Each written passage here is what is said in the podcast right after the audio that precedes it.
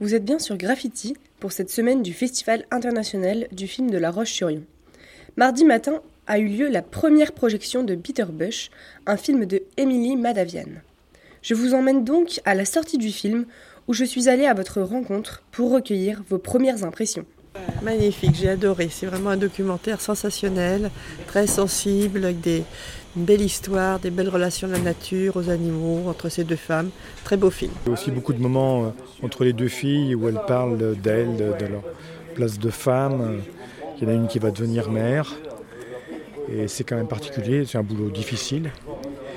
Et euh, voilà, mais je, en tous les cas, j'ai bien aimé le film. Je trouve qu'ils ont un- une relation différente que nous, on a avec euh, nos animaux. Et j'ai trouvé belle leur relation. Euh, le dressage du, du cheval, là, le, le truc quand elle l'a euh, entravé, c'est. Ouais, c'est. C'est ça, oui, c'était dur. hein. Le truc, et, l'entravement, ouh. Alors, moi, ce que j'ai trouvé du point de vue euh, enfin, cinéma, c'est la, la proximité. La, la caméra est toujours très près des, des deux filles elles, euh, quand elles sont si près des animaux. Donc ça, ça, c'est, ça, ça donne une, une dimension de proximité. En fait, il y, a deux- il y a- vraiment deux dimensions. La, dimension des paysages, hein, la, liberté que ça donne, et puis la, proximité donc, des, des animaux dont elles s'occupent.